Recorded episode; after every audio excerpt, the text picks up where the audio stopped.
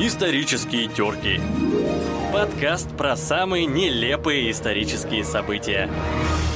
Привет, в твоих наушниках подкаст «Исторические терки». А, Сегодня мы обсудим историю праздника 23 февраля, а, чтобы ты понял истинные причины а, появления этого праздника, потому что это праздник не только, когда мужчины в подарок получают носки и по телевизору крутят различные боевики и фильмы, но в этом есть что-то еще. И сегодня мы с Владом это обсудим. Влад, привет. А, привет, привет всем, всем сопричастным, всем солдатам и не солдатам, и те, кто хотят ими стать, и те, кто даже не собирается. Все мы э, в какой-то момент можем стать защитниками Отечества. Ну да, смотря какая ситуация, смотря что к этому может сподвигнуть. Как говорится, время сейчас неспокойное, может быть всякое, поэтому это может сподвигнуть. Все-таки людей в свое время по-разному, люди по-разному защищали Отечество, скажем. Кто-то с оружием на, на фронте, на поле брани, а кто-то и в тылу, причем и то, и то очень важно было для победы. Как говорится, все для фронта, все для победы. Ну и сейчас, наверное, такая же ситуация. Все по-разному защищают э, государство. Безусловно, но в основном, как говорится, кулаком по столу. Собственно, у нас тема-то она касается как раз советской армии, поскольку праздник в основном целиком и полностью связан именно с ней. Он и назывался до 93 -го года День советской армии и флота. Все-таки советская армия и флот это были немного разные понятия. Вот. А как он появился, это тоже интересная история, достаточно, ну, скажем так, мутная, потому что дата сама по себе, она спорная, ведь до сих пор споры идут. Даже в советское время, казалось бы, там все однозначно, но были споры, мол, почему эта дата, от чего она связана, к чему она, она не особо соприкасается, но тем не менее решили ее все-таки установить. О какой дате идет речь? Я имею в виду 23 февраля, дата праздника самого, как он, как он вот, взаимосвязан с армией. Официально взаимосвязано с тем, что 23 февраля, если быть точным, там было событие нескольких дней, но вот именно связывают события 23 февраля 18 года как ну что ли, день боевого крещения Красной Армии. Ну, тогда это называлось Рабочая крестьянская Красная Армия, РККА.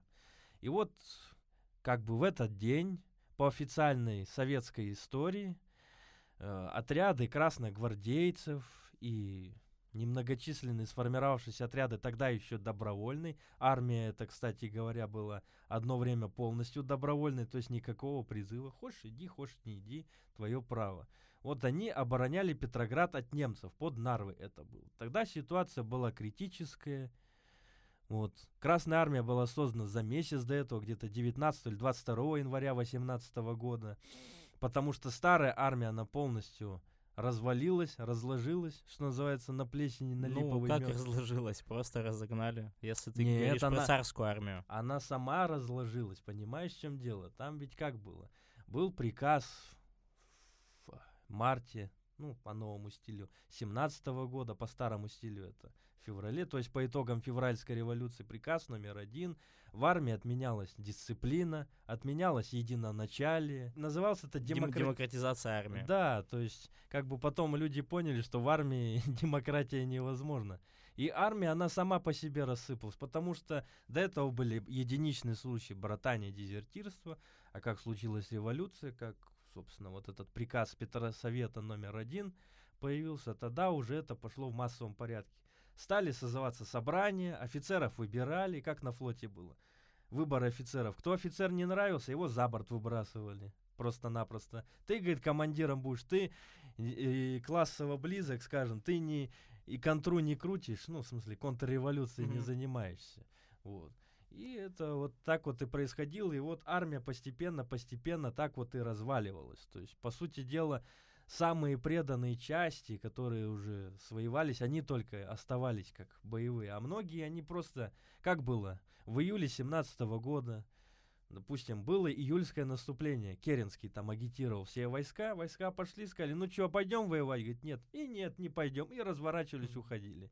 То есть там для этого даже были созданы, чтобы хоть как-то поднять боевой дух, были созданы отряды смерти, так называемые.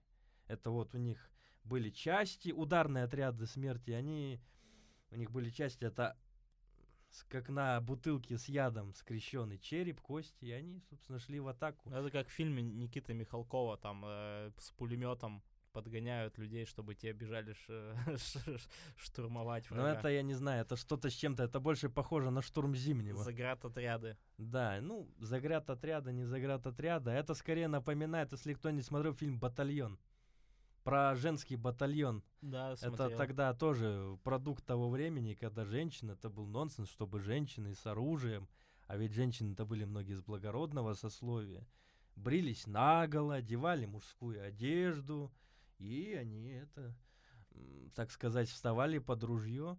Надо сказать, тоже они воодушевляли, хотя иногда были трагические моменты. Скажем, Зимний дворец оборонял женский батальон, вот этот вот ударный от, красной, от красногвардейцев, там были юнкера, то есть кадеты по-современному, и, в общем, для них закончилось тем, что их просто раздавили, ну как, они частично разбежались, там пострадавшие были, изнасилования даже были вот этих солдаток. Ну, в общем, это, как говорится, другая Война история. во всем негативе. Скорее политические разборки.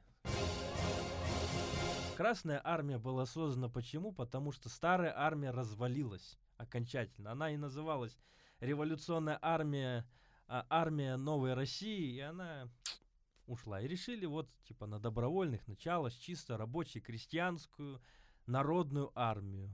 К слову говоря, забегая вперед, хочу сказать, что эта идея тоже не увенчалась успехом. В итоге тоже по единоначалие было введено, был введен обязательный призыв. Ну Устав. И ну, уставы, да, и так далее, написанные в том числе и революционной сознательностью, как тогда говорили, революционной необходимостью.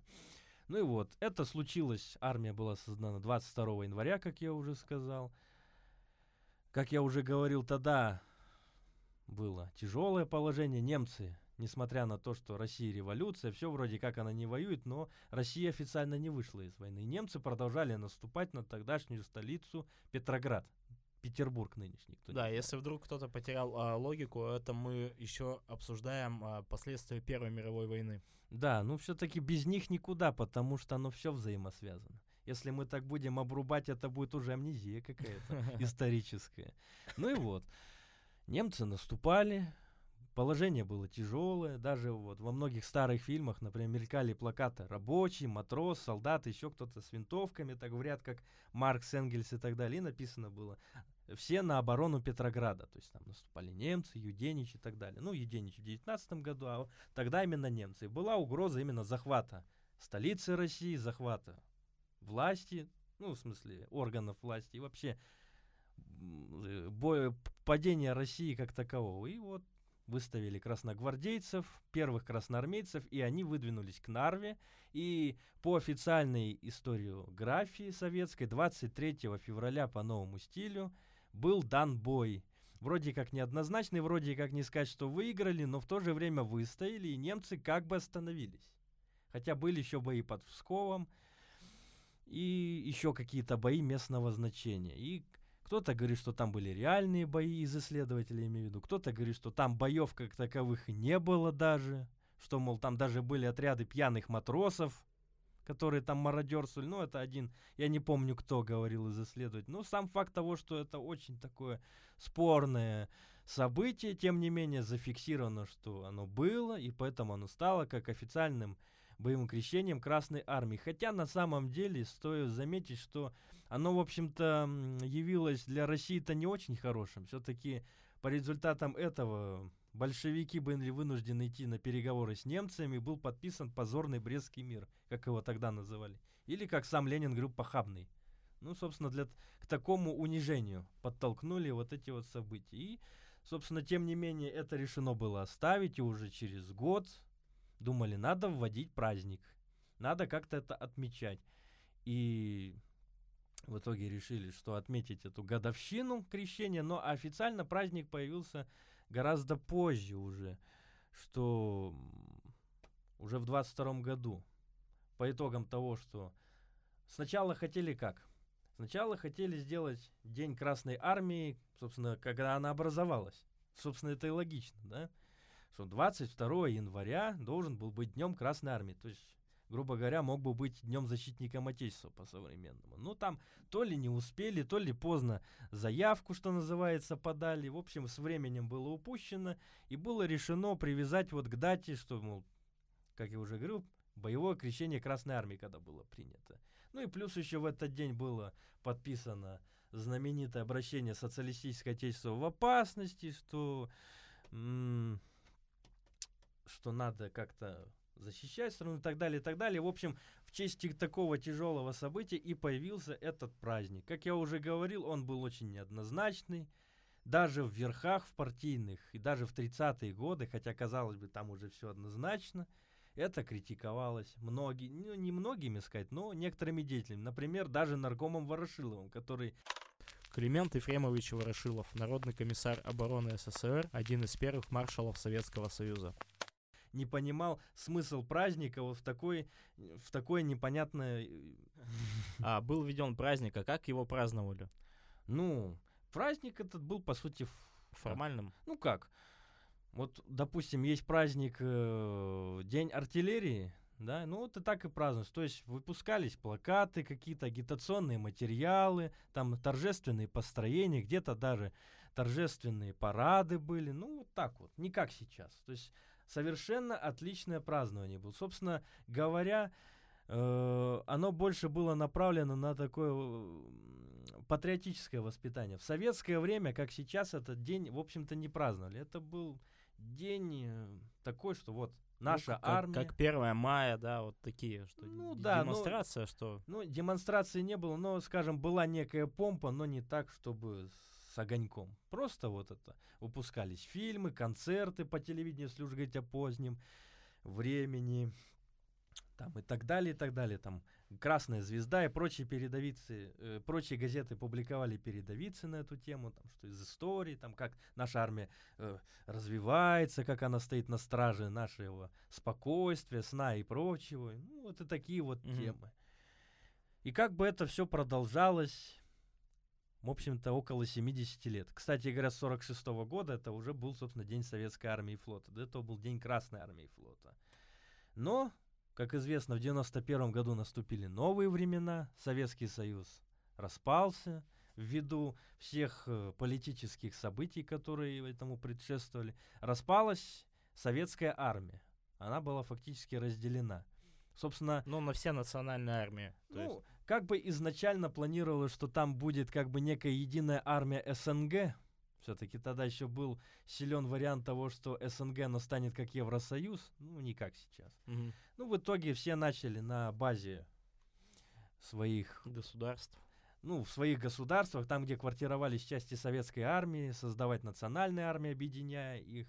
Допустим, где-то э, это заканчивалось гладко, где-то не очень, как, например, известный случай, что в начале 90-х отдельные военные на Украине отказывались принимать украинскую присягу, и они уезжали в Россию. Это было в Крыму, это было в Одессе, в других городах, уже тогда независимой Украины, и в России также было. В России формально даже армии не было, собственно, вот какое-то время, первые почти полгода. И, по сути, российская армия появилась только 7 мая 1992 года именно был подписан указ о создании вооруженных сил Российской Федерации. Перед 9 мая. Да, такое вот, видимо, выбрали дату, чтобы как-то вот, мол, сейчас мы создали свою армию, которая будет продолжать дело предков и так далее, и так далее.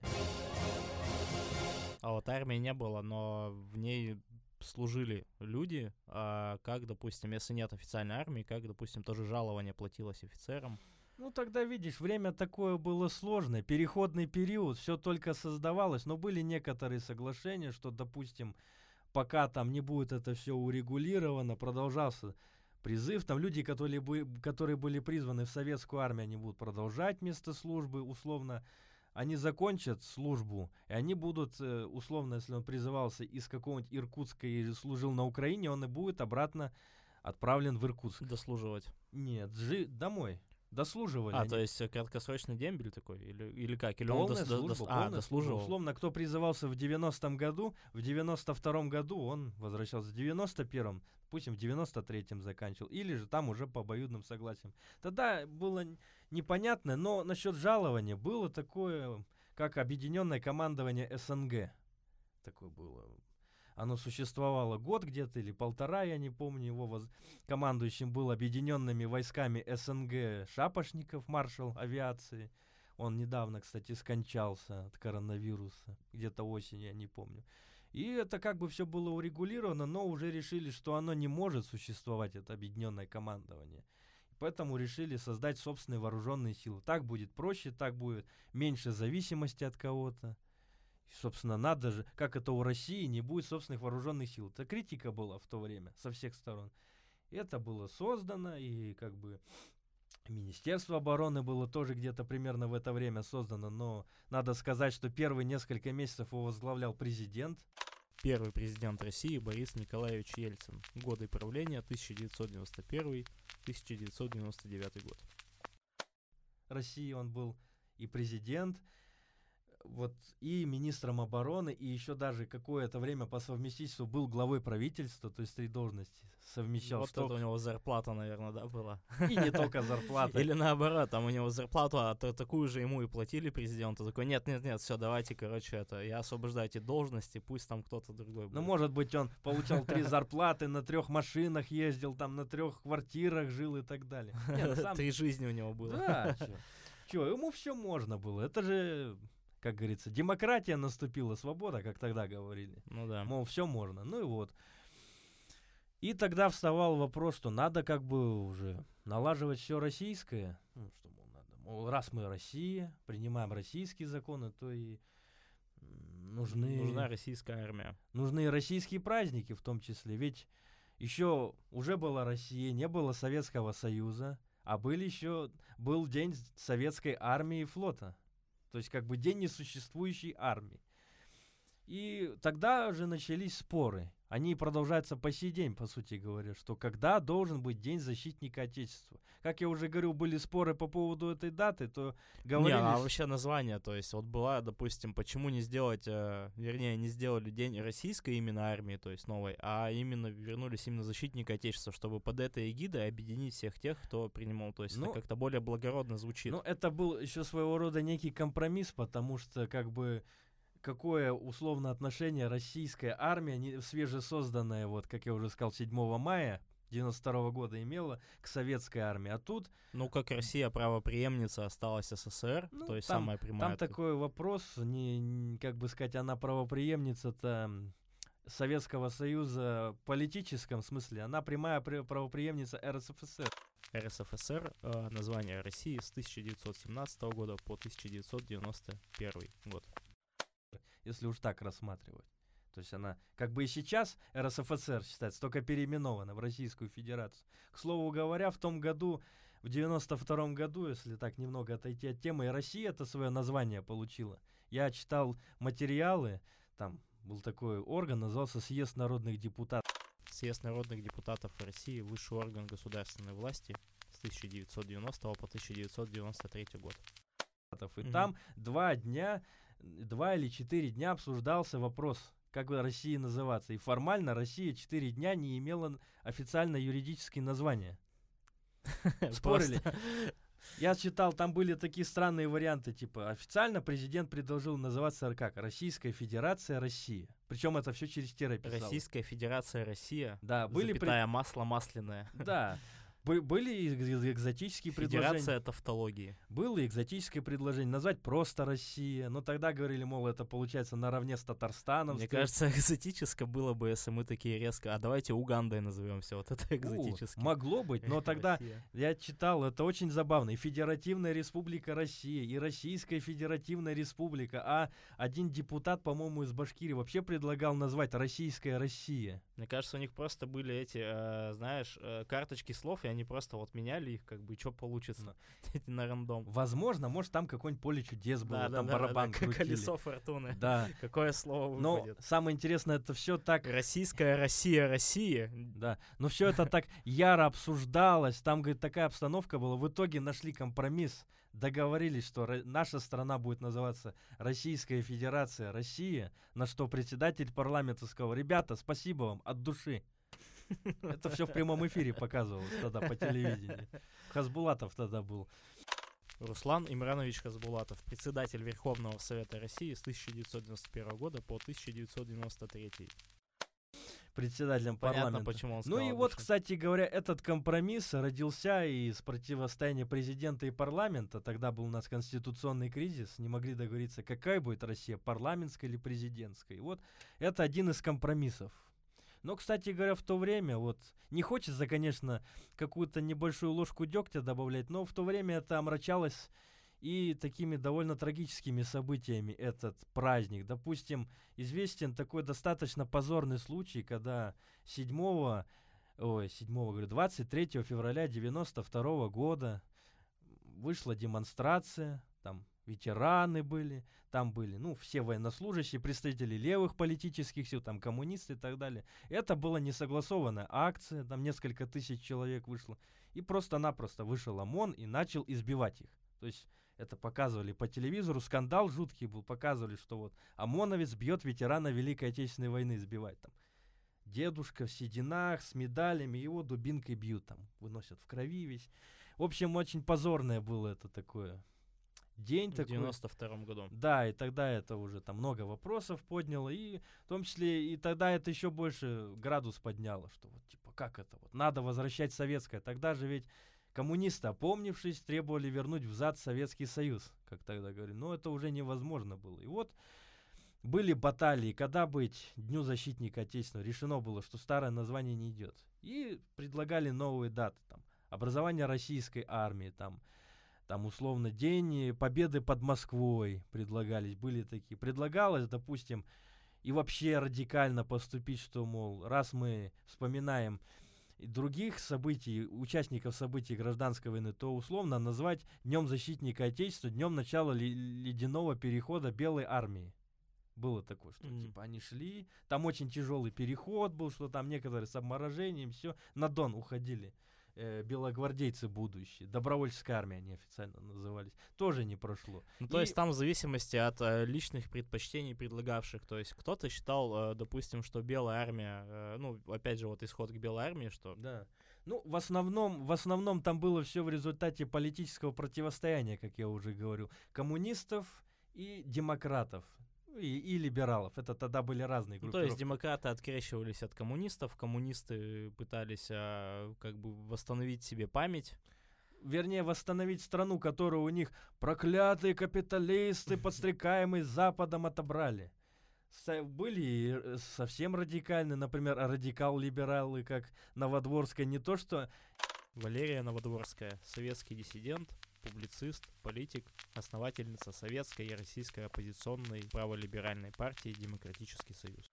не предла- предлагала не делать праздник, наоборот, его запретить, всех коммунистов осудить и в Нюрнберг отправить. Ну, такие радикальные были идеи. То есть, радика- как на Украине предлагали иллюстрацию провести. Но это как бы не относится к сути. И вот эти были э, баталии долгими и решили компромисс, на компромисс пойти. Все-таки первый президент, он так или иначе в сложных ситуациях каких-то соглашался на компромиссы, хотя и не всегда.